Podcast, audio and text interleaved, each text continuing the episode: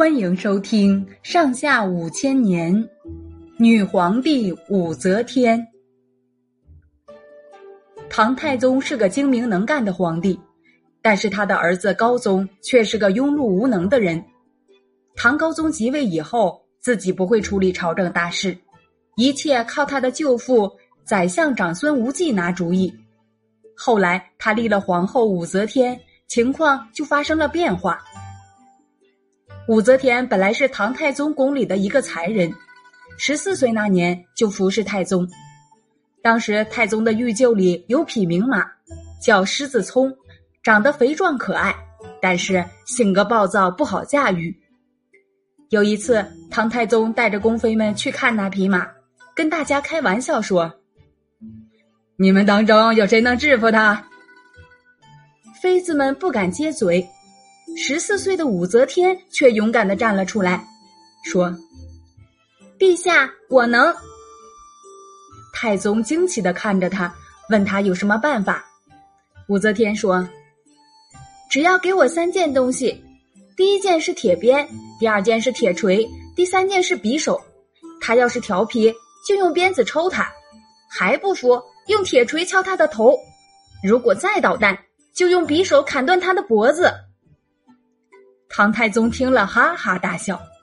他虽然觉得武则天说的有点孩子气，但是也很赞赏她的泼辣性格。唐太宗死了后，按照当时宫廷的规矩，武则天被送进了尼姑庵，这当然是他很不情愿的。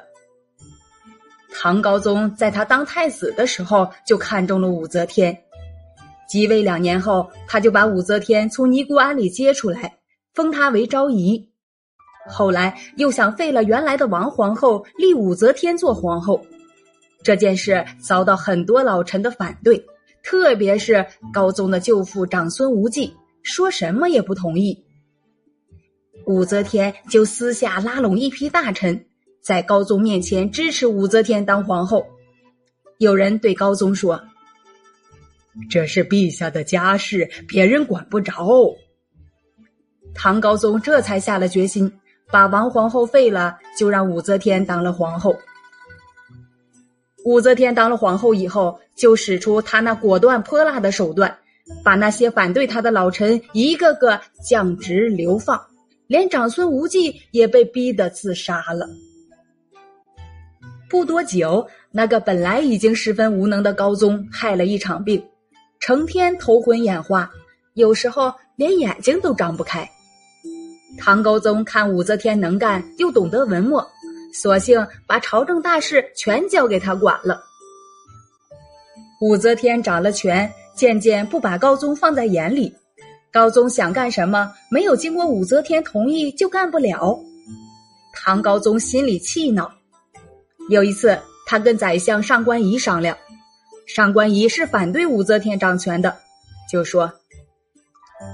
陛下既然嫌皇后太专断，不如把她废了。高宗是个没主意的人，听了上官仪的话，就说：“好，那就请你去给我起草一道诏书吧。”两个人说的话被旁边的太监听见了，那些太监都是武则天的心腹，连忙把这件事报告武则天。等上官仪把起草好的诏书送给高宗，武则天已经赶到了。他厉声的问高宗说：“这是怎么回事？”唐高宗见了武则天，吓得好像矮了半截。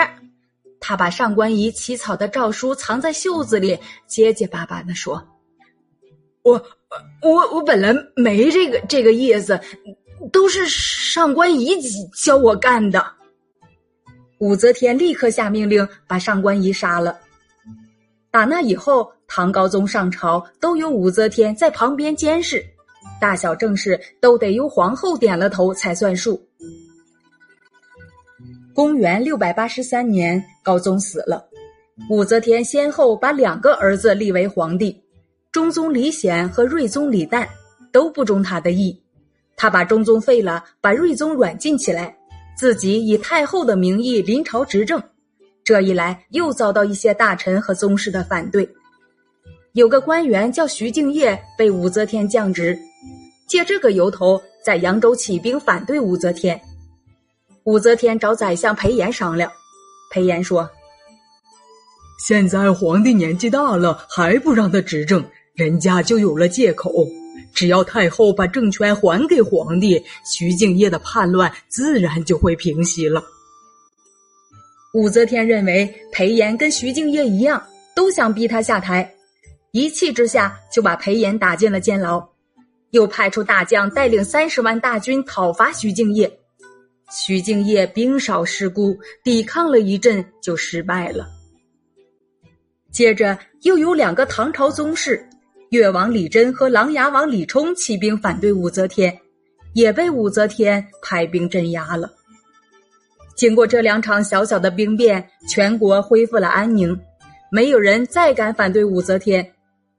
武则天巩固了她的统治之后，就不满足太后执政的地位了。有个和尚猜到了太后的心思，伪造了一部佛经献给武则天。那部佛经里说，武则天本来是弥勒佛投胎到人世来的，佛祖派他下凡，就是要让他代替唐朝皇帝统治天下。又过了几个月，有个官员名叫傅游义，联络了关中地区九百多人，联名上书，请求太后即位称帝。